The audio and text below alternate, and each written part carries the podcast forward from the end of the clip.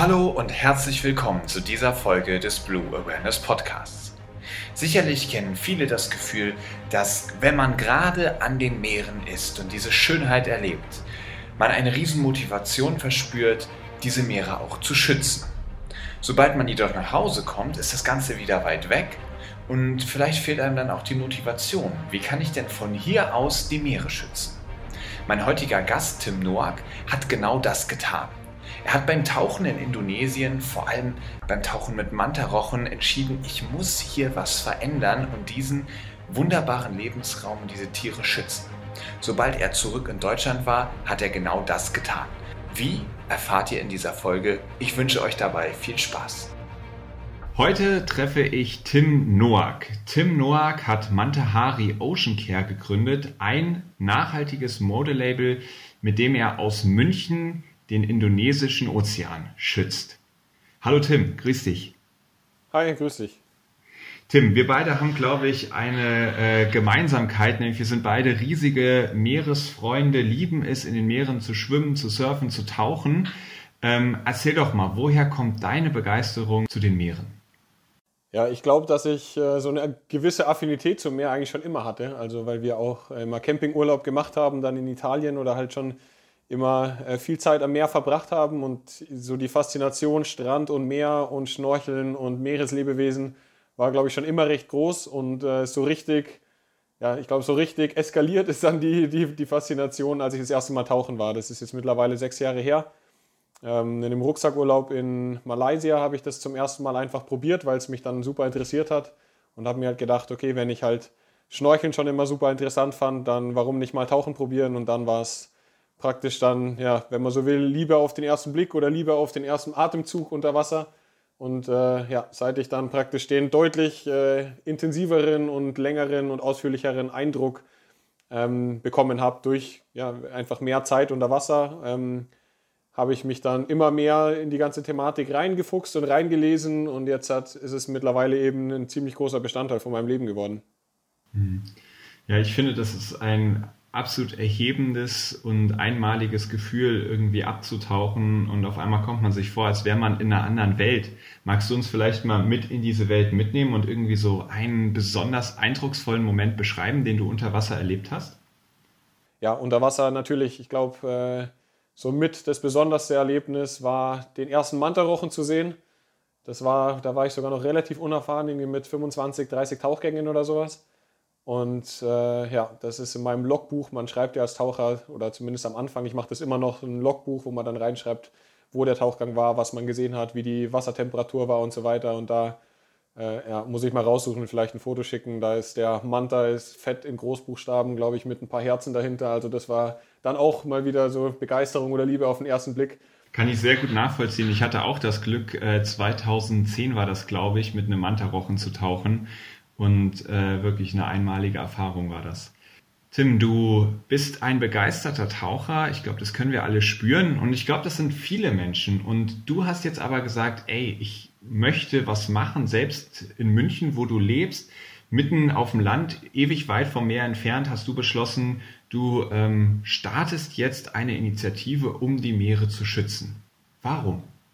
Es war ja so, dass ich eine Dive Master Ausbildung in Indonesien gemacht habe und war dann in, also der Komodo Nationalpark ähm, ist weltweit de, das, das Gebiet mit der größten Riffmanta-Population. Das heißt, wir haben die praktisch täglich gesehen unter Wasser, weil ich halt jeden Tag eigentlich im Schnitt zwei bis drei Tauchgänge gemacht habe. Und da ist dann meine ganze Faszination für die Spezies und allgemein für das ganze Unterwasser, ähm, für die ganze Unterwasserwelt einfach nochmal deutlich gestiegen. Und natürlich macht man da nicht nur sehr schöne Begegnungen, sondern auch ja, schwierige und schlimme. Und äh, bei mir war das eben ganz konkret dann, ja, waren ein paar Tauchgänge, oder man sieht eigentlich fast in jedem Tauchgang irgendwelche Plastiksachen unter Wasser. Und ein Tauchgang ist mir halt da besonders in Erinnerung geblieben, in dem, ja, in der Regensaison ist es öfters mal so, dass halt einfach Strömungen wirklich große Mengen von Plastik in Regionen drücken, in denen eigentlich halt keine Zivilisation ist oder recht wenig.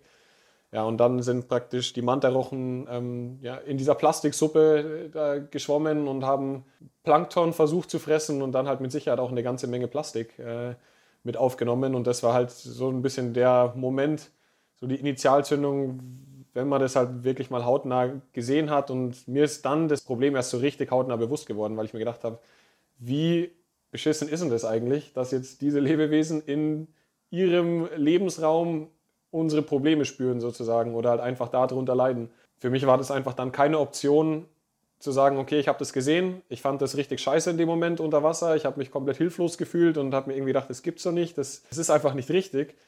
Und für mich war es einfach keine Option, dann zurückzugehen nach Deutschland, zu sagen, ja, okay, das habe ich jetzt irgendwie wahrgenommen, fand ich scheiße, aber ist halt so und jetzt geht es weiter wie davor. Also das wollte ich auf gar keinen Fall und habe gedacht, okay, ich möchte einfach was machen, wusste in dem Moment noch gar nicht so genau was. Ähm, und letztendlich ist es dann über ein Projekt im Beachvolleyball. Ich habe äh, eine Zeit lang recht ambitioniert Beachvolleyball gespielt und da haben wir Basecaps verkauft als Team. Ähm, und dann habe ich mir gedacht, okay, wenn das mit einem Beachvolleyball-Team, was eigentlich keinen so wirklich interessiert, funktioniert, dann funktioniert das vielleicht ja auch mit einem Thema, ähm, das deutlich sinnvoller ist, als irgendwie ein Beachvolleyball-Team zu promoten. Ja, und so hat das Ganze dann angefangen. Dann habe ich erstmal einen Cap-Style gemacht, ähm, designt oder halt mit Freunden designt und produzieren lassen. Und es waren 50 Caps und die waren dann wirklich innerhalb von, glaube ich, drei oder vier Tagen ausverkauft. Und dann habe ich halt nachgelegt, die nächsten 100 machen lassen und so weiter und so fort. Und jetzt sind es mittlerweile gut über 1000 Caps, die ähm, produziert wurden, sind noch nicht alle verkauft. Aber ja, so hat dann das Projekt so nach und nach seinen Lauf genommen. Wo seid ihr jetzt mittlerweile? Was kann man bei euch alles kaufen? Ich, ich glaube, es gibt ja mittlerweile mehr als nur Caps. Und wie viel Geld konntest du damit ähm, bereits sammeln, um das dann nach Indonesien zu schicken? Ja, also es war eigentlich so, das ganze Projekt habe ich, ich will nicht sagen unambitioniert, aber ich habe das jetzt so angefangen, dass ich sage, okay, ich gründe jetzt einfach mal die Marke und lasse die schützen und werben, ähm, melden Gewerbe an. Das sind jetzt keine Unsummen, die man da ausgibt. Und äh, wenn ich dann vielleicht die 50 Caps verkauft habe, dann gehen ungefähr 500 Euro nach Indonesien und das ist doch super, weil halt in Indonesien unser Geld relativ viel wert ist. Ja, und jetzt war es halt dann so, dass das Projekt wirklich guten Anklang gefunden hat und immer mehr Leute da irgendwie begeistert waren. Und dann halt auch ein paar Leute drüber geschrieben haben, berichtet haben. Vom BR Puls gab es dann ein Video auf Facebook, was dann irgendwie über 500.000 Aufrufe hatte, in dem dann mein Online-Shop mal kurz eskaliert ist und ich äh, dann ziemlich lang ausverkauft war. Und äh, aktuell ist es jetzt so, dass ich habe jetzt gerade erst eine neue Cap-Serie rausgebracht ähm, das sind Caps, die aus recycelten PET-Flaschen produziert äh, wurden und ähm, ja, dadurch halt eigentlich auch dem, bei dem ganzen Hintergrund ein recht cooles Produkt sind. Mittlerweile gibt es auch ein, oder eigentlich schon, schon seit letzten Spätsommer, ein, ein, ein äh, Co-Branding mit einer jungen Firma, Reathlete heißen die. Ähm, sind ein bisschen nördlicher, also nicht, im, nicht in Bayern, sondern in Braunschweig. Ähm, die Sportbekleidung aus recycelten ähm, Ozean- und Industrieplastik herstellen. Und da gibt es eine Serie, die wir zusammen gemacht haben, die man auch im Online-Shop kaufen kann. Und dann habe ich noch so ein paar Kleinigkeiten wie so Hipsterbeutel und Trinkflasche und so weiter. Aber der Fokus ist ganz klar auf den Caps. Und jetzt mittlerweile ist es so, dass ähm, offiziell aus, äh, also nach Indonesien gewandert sind knappe 9000 Euro bisher. Wow. Was passiert denn mit dem Geld in Indonesien? Ähm, das Geld geht an eine Organisation, die heißt Marine Megafauna Foundation, abgekürzt MMF, äh, die ich kennengelernt habe, als ich in Komodo gearbeitet habe. Da waren ähm, die regelmäßig bei uns mit auf dem Boot und haben praktisch Forschung betrieben, haben Wasserproben gesammelt, haben äh, ID-Shots gemacht, also haben praktisch Mantarochen von unten fotografiert, die man gesehen hat, weil die Rochen auf der Unterseite ein Muster haben, das ein bisschen funktioniert wie unser Fingerabdruck. Das heißt, jeder Mantarochen ist individuell. Und dann gibt es eine optische Datenbank, in der praktisch registriert werden kann, welche Mantarochen halt sich wie verhalten, ob die wandern, ob die gesund sind, ob sie schwanger sind, ob die Narben haben. Da habe ich die Organisation kennengelernt und mich viel mit denen beschäftigt und unterhalten und finde es einfach super, super sinnvoll, was die machen und finde auch den Ansatz sehr gut, weil die halt viel auf die Local Community setzen, da sehr viel in Bildung äh, investieren und halt eben auch Forschung betreiben dann ganz bewusst äh, indonesische Studenten und Schüler als Praktikanten mit einbeziehen, die dann an diese ganze Thematik herangeführt werden.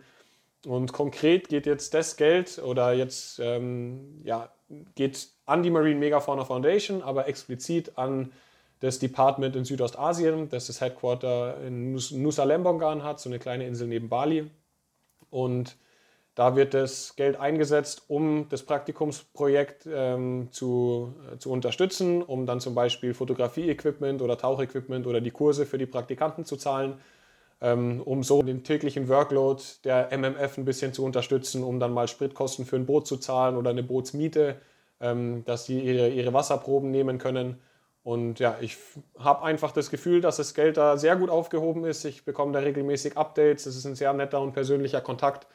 Und es ist mir in dem Moment dann deutlich lieber, das Geld dort zu sehen, als in irgendeiner riesigen Organisation, von der ich ja nicht wirklich weiß, was letztendlich mit dem Geld passiert. Und das war auch somit ein Grund, warum ich unbedingt was selber starten wollte, weil ich jetzt auch nicht das beste Gefühl hätte, an eine riesige Organisation zu, zu spenden, weil, wo ich dann nicht weiß, ob mein Geld am Ende in Verwaltungskosten äh, geschluckt wird oder ob es wirklich da ankommt, ähm, wo ich möchte, dass es, dass, es, dass es hilft. Und ja, da muss ich, glaube ich, auch noch, weil jetzt einfach der Verkauf und das ganze Kaufmännische sehr viel Zeit und Kraft äh, des Projekts eingenommen hat in letzter Zeit. Und da muss ich schauen, dass ich wieder ein bisschen mehr reporte aus Indonesien selbst. Aber ich glaube, dass man da schon eigentlich ganz gut auf dem Stand ist, wenn man bei mir auf den Social-Kanälen ähm, oder auch im Newsletter dann mitliest, was dort dann mit dem Geld passiert oder welche Adoptionen neu gemacht wurden. Genau, aber ich würde es mal äh, zusammenfassen, es wird dort in Sachen Bildung und äh, Sensibilisierung für das Plastikprojekt in der einheimischen Bevölkerung gesteckt. Cool. Und das heißt, jeder, der sich bei dir eine Cap oder ähnliches kauft, der kann sich auch darauf verlassen, du sorgst dafür, dass das Geld dann eins zu eins da ankommt, wo du die Leute auch kennst, also der direkte Dienstweg und das Geld, das macht dann wirklich einen richtigen Unterschied und verschwindet nicht irgendwo in einer großen Organisation. Genau, also die Organisation ist sehr klein, die besteht nur aus mir. Also ich mache, äh, klar, ich habe natürlich Unterstützung von, von Freunden und, und Familie. Also wenn, wenn irgendwas ist, lässt mich da niemand allein oder meine Freundin hat auch mit mir, als es im letzten, äh, im letzten Frühjahr so eskaliert ist mit dem, mit dem Online-Versand, hat mit mir dann Nächte durch Päck, äh, Päckchen gepackt und bin da super dankbar auch äh, für Freunde, die mir halt dann mit der Homepage aushelfen, weil ich da jetzt keine Koryphäe bin oder ähm, halt eben auch vom Design her unter die Arme greifen oder auch ein Freund von mir, der die Caps eigentlich produziert und importiert. Also da habe ich wirklich ein sehr cooles Netzwerk. Ähm, aber ja, also an sich, die, dieses ganze Operative läuft nur über mich ähm, und ich kommuniziere das ja mit den ganzen Spenden an die Marine Megafauna Foundation in Form von den Rochenadoptionen. Und das kann man auf der Homepage dann einsehen, ähm, wie viele Rochen adoptiert wurden und was da dann für Geld in Bewegung ist. Also, und ich kommuniziere ja auch, wie viel Geld letztendlich pro Produkt in Indonesien landet. Und daran halte ich mich auch. Also das Geld ist sozusagen auf der Seite auf dem Konto und wird nicht angepackt für die Zwecke des Projekts, wenn man mal irgendwie eine Messe betreiben will oder einen Messestand kaufen oder ein bisschen Marketingausgaben hat. Ähm, ja, und deswegen, klar, für mich ist es ein super gutes Gefühl, weil ich halt weiß, dass das Geld dort dann eins zu eins ankommt, was äh, über den Shop generiert wird. Und ich hoffe auch, dass das meine Kunden oder auch die Unterstützer von dem Projekt dann ähnlich gutes Gefühl haben und mir da dahingehend vertrauen oder das halt so weit verfolgen, dass sie halt wirklich auch sehen, dass das Geld dort ankommt. Cool.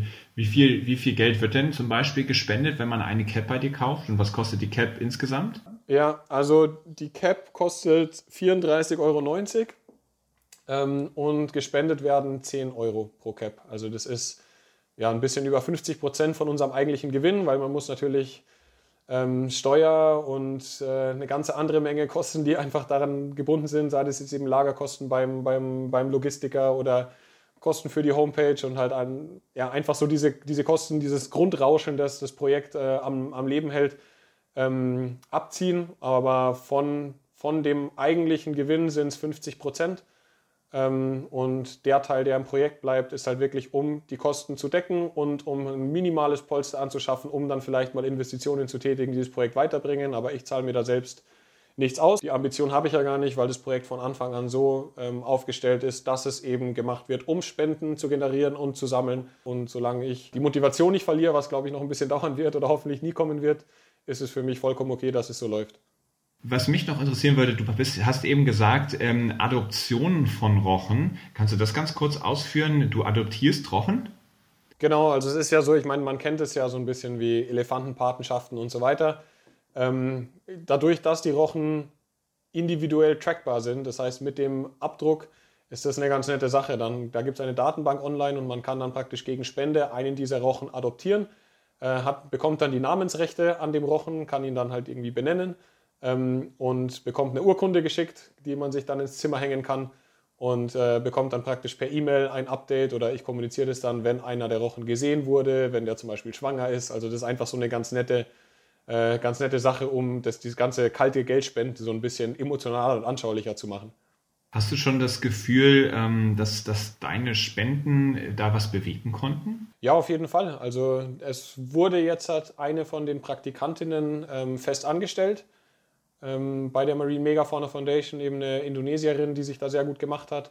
Und ja, ich weiß, dass ein Teil von dem Geld oder die letzte Spende im Herbst waren ungefähr 2000 Euro auf einmal, dass das eben genutzt wurde, um ihr dann den nächsten äh, Tauchschein zu zahlen und um sie vom Equipment her so auszurichten, dass sie jetzt komplett eigenständig ähm, die, die Foto-ID-Dives machen kann.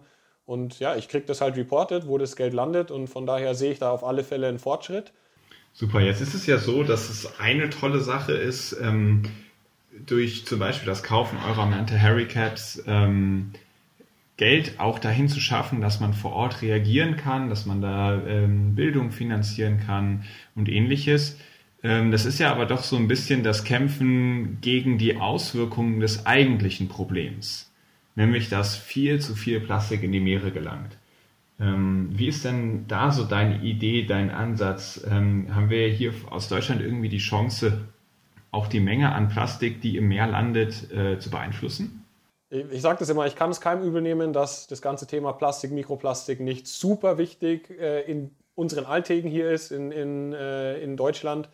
Aber was halt den wenigsten bewusst ist, dass wir einen riesigen Einfluss haben darauf, über unser Kaufverhalten, über unser ja, bewusst oder unbewusstes Wegschauen vor der, von der Thematik, weil auch wenn sich Deutschland als Recycling-Weltmeister immer äh, vermarktet oder auch so bezeichnet wird, ist es halt so, dass wir die ganzen Kapazitäten an Plastik, die wir in unserem Haushaltsmüll allein produzieren, nicht ansatzweise stemmen können. Folglich wird dann, also 2018 hat China die Schotten dicht gemacht, äh, da ist bisher sehr viel hingelaufen und seitdem wird es gestreut. Das heißt, es wird sehr viel Plastikmüll zum Beispiel in Länder wie Malaysia dann exportiert. Ähm, Gibt es einen ganz guten Bericht, äh, wo Reporter dem deutschen Plastikmüll hinterhergereist sind und dann denke ich mir halt, je weniger wir hier produzieren, desto weniger wird, äh, im, wird exportiert und desto kleiner sind dann die Probleme letztendlich.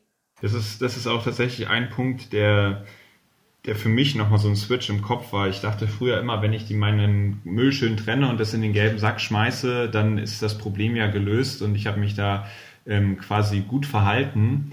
Ähm, und die Recycling-Weltmeister, also die Recyclingquote, die da ja teilweise so mit paar 40 Prozent angegeben ist, das ist ja nur der Teil, der dann in irgendeiner Form bei einem Recyclingwerk landet.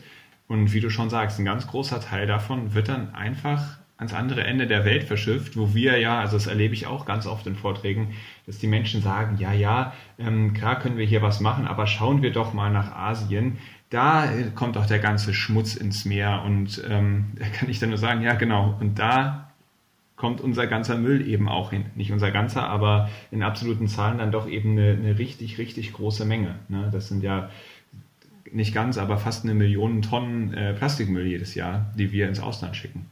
Ja, und das ist auch für mich einfach so der Punkt. Ich meine, es ist immer ziemlich leicht, auf andere Länder zu zeigen, gerade auch auf Entwicklungsländer oder dritte Weltländer und sagen, hey, ihr habt doch euer Problem nicht im Griff und so weiter. Aber ja, ich finde es halt immer, wenn man sich das vorstellt oder so, so bewusst macht, dass jedes Stückchen Plastik, das jemals produziert wurde, einfach aktuell noch auf der Welt ist, weil es einfach nicht vergeht oder weil es äh, in Form von Mikroplastik oder, oder Nanoplastik dann halt eben äh, ja, weiter in den Ozeanen kursiert und teilweise ja sogar die, äh, die Konzentration vom Plankton übersteigt mittlerweile, ähm, denke ich mir halt, egal wie groß die Menge an Plastik ist, die man selbst produziert. Es vergeht einfach nicht. Und warum sollte man dann nicht einfach weniger produzieren? Oder das ist halt auch das, genau das mit dem Recycling. Natürlich ist Recycling besser, als es nicht zu recyceln. Aber ich denke mir halt auch immer, dass es äh, Sinn macht, einfach sich in dem eigenen Plastikkonsum so weit einzuschränken, damit man eben ähm, für diese Gesamtmenge einfach nicht mehr oben drauf packt. Also du sagst ja auch äh, weniger oder gar nichts. Ich, ich persönlich muss sagen, ich tue mich extrem schwer damit, äh, sage ich mal, den Plastikkonsum sehr stark einzuschränken. Also ich habe eine Hochachtung vor den Menschen, die es wirklich schaffen, mehr oder weniger plastikfrei zu leben. Äh, muss aber feststellen, für mich selber ist das kein wirklich gehbarer Weg. Ich weiß nicht, wie sieht das bei dir aus? Also ich bin auch nur ein Mensch. Ich habe äh, dann auch ab und zu das Bedürfnis, mir ähm, irgendwas unterwegs zu kaufen, was mich gerade anlacht. Und für mich ist einfach das Wichtigste, dass man diese die, einfach den, jetzt mal als Beispiel, das einfachste Beispiel ist immer Supermarkt, dass man halt die Sachen, die man einfach vermeiden kann, halt dann weglässt. Also bei mir ist es so, es ist immer so ein bisschen ähm, abhängig, wie viel Zeit ich dann letztendlich in das, in das Thema investiere. Ich würde sagen, dass ich meinen Plastikkonsum um ja, phasenweise bis 80, 80 bis 90 Prozent äh, reduziert habe, weil ich halt einfach bevor der Gründung von dem, äh, von dem Projekt oder allgemein bevor ich auch tauchen gegangen bin, hatte ich wie wahrscheinlich viele hier überhaupt keinen Fokus darauf. Da war mir das ziemlich egal, ob ich die dreifach eingepackten Kirschtomaten nehme oder die unverpackten.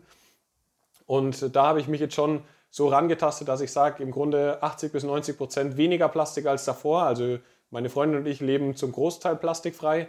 Ähm, aber halt dann eben auch, ich meine, ich brauche dann auch einen neuen Laptop zum Beispiel, der dann in der Styroporverpackung kommt. Ähm, oder halt einfach dann zum Beispiel so ein, so, ein, so ein klassisches Alltagsprodukt, wofür ich bisher noch keine gute Lösung gefunden habe, ist ein Deo. Ähm, also die Naturdeos, die finde ich halt einfach nicht, nicht, äh, nicht ausreichend oder halt einfach nicht, nicht so, dass ich mich damit wohlfühle und deswegen ähm, nehme ich halt dann nach wie vor dann ein konventionelles, was halt dann in Blech ist und, äh, und eine, einen Plastikdeckel hat. Aber ich versuche es halt einfach in meinen Möglichkeiten so konsequent, wie es mir möglich ist, zu machen. Und das heißt für mich ja aktuell, dass sehr wenig Plastik in der gelben Tonne landet. Ähm, aber ich bin da auch nicht perfekt und ähm, gerade wenn man damit anfängt, darf man auch nicht den Anspruch haben. Also da ist es einfach gut, wenn man dann mal die richtig überflüssigen Sachen weglässt und sich dann nach und nach rantastet und dann vielleicht das Bad irgendwann nach und nach plastikfrei macht. Und ich glaube, dass wir jetzt, also meine Freundin und ich, da schon recht weit sind. Aber das ist halt ein Prozess, teilweise über Jahre. Genauso sehe ich das nämlich auch, was du sagst, nach und nach. Ich sage immer Schritt für Schritt. Ähm, denn genau das äh, ist, glaube ich, auch was, wo wir, wo viele Menschen den Mut verlieren, das weiter durchzuziehen, wenn sie den Anspruch haben, das perfekt zu machen. Das ist auch immer wieder ermutigend zu sehen, dass, ähm, dass auch, auch jemand wie du zum Beispiel da sagt, ey, es gibt da durchaus noch Punkte, wo auch ich mich verbessern kann. Und ähm, das darf auch ruhig so sein. Ja, und darum geht es ja meiner Meinung, meiner Meinung nach auch nicht. Ich meine, Plastik ist ein ein Rohstoff, der ist nicht umsonst jetzt überall, weil es einfach ein sehr überlegener Rohstoff ist. Also es ist ein, ähm, ich kann verstehen, warum die ganzen Produkte aus Plastik sind ähm, in Sachen der Eigenschaften. Und für mich ist es jetzt nicht wichtig oder nicht so wichtig, das Plastik zu 100% zu verbannen, sondern einfach ein Bewusstsein zu erwecken. Solange halt diese ganzen, ich nenne sie wirklich mal bedenkenlos unnötigen Plastik äh, ähm, Konsumartikel, sobald die halt einfach wegfallen, dann ist schon der Großteil eigentlich wirklich ein ganzes, ganzes Stück besser, als er halt bei den meisten Leuten jetzt aktuell ist. Ich bedanke mich für das tolle Gespräch. Ähm, ich drücke dir noch richtig die Daumen, dass das äh, weiterhin durch die Decke geht. Äh, wie können dich Leute unterstützen, die das jetzt hören und sagen, wow, tolles Projekt, ähm, da will ich irgendwie was beitragen? Ja, also im Grunde ähm, ist das Wichtigste für mich nach wie vor jetzt nicht, dass ich ein, zwei, fünf Caps mehr oder weniger verkaufe, sondern dass die Leute sich mit dem Thema beschäftigen und vielleicht auch einfach mal drüber sprechen. Also wenn es dann darum geht, so, ja, ich habe da sowas gehört und irgendwie ist da ja was dran, dass schon jeder so einen Einfluss auf das Ganze hat. Also das ist für mich nach wie vor so das Wichtigste. Ähm, und natürlich freue ich mich dann einfach auch um die ganze Nachricht oder die, das ganze Projekt so ein bisschen zu verbreiten und zu supporten. Ich bin auf Facebook und, und Instagram, also Facebook äh, Mantahari Ocean Care und auf Instagram einfach nur Mantahari. Ähm, und auf www.mantahari.com hat man halt die Möglichkeit, ein bisschen was zu lesen über mich, über das Projekt, über äh, die Produkte. Da ist natürlich dann auch der Shop und jeder, der sagt, okay, ich kaufe mir sowieso ab und zu Produkte oder neue Sportklamotten, äh, würde ich mich natürlich freuen, wenn der ein oder andere den Weg in den Shop findet, aber das ist für mich jetzt nicht elementar. Für mich ist wichtiger, dass die Leute vielleicht einfach so einen kleinen Denkanstoß bekommen und vielleicht im Supermarkt dann das ein oder andere Mal an äh, uns Plastik-Nerds denken und dann die vielleicht ein bisschen nachhaltigere Entscheidung treffen. Das, das finde ich ein sehr schönes Appell und ähm, genau, wenn ihr dann noch mit eurem Umfeld darüber sprecht und einfach anfangen dafür zu sensibilisieren, so ein bisschen die Multiplikatoren sind, die das Thema auf einmal so ganz salonfähig und allgegenwärtig machen, dann tut ihr nicht nur Tim, sondern auch mir einen Gefallen. Ich fand, es war ein großartiges Gespräch. Vielen Dank, Tim. Ich drücke dir weiterhin äh, die Daumen und freue mich dann aufs nächste Mal, wenn wir uns vielleicht zusammen mit ein paar Mantarochen unter Wasser treffen. Ja, das wäre was. Danke dir für die Möglichkeit und ja, wir hören bald voneinander. Was ich an Tim total beeindruckend fand, ist, wie er tatsächlich ins Handeln gekommen ist. Er hatte da was, für das hat er gebrannt, das war ihm wichtig und durch seine Arbeit hat er es geschafft, den Menschen vor Ort, die für den Erhalt dieses Lebensraums und für die Mantarochen kämpfen, wirklich unter die Arme zu greifen und wirklich einen Unterschied zu machen. Dabei ist es aber nicht geblieben. Denn es sind nicht nur die Menschen vor Ort unterstützt worden, sondern alle Menschen, die hier mit seiner Arbeit in Berührung kommen, bekommen ein anderes Bewusstsein. Wenn ich jetzt einen Mantarochen sehe, kann ich, glaube ich, gar nicht anders als daran zu denken, dass wenn wir die Meere verschmutzen, diese Tiere keine andere Wahl haben, als den, die kleinen Schnipsel unseres Mülls bei der Nahrungsaufnahme aus dem Wasser rauszufiltern. Und das ist Tim zu verdanken und ich bin mir sicher, ich bin nicht der Einzige. Und das zeigt mir mal wieder, es lohnt sich total für die Sachen, die einen berühren, für die man brennt, reinzuhängen.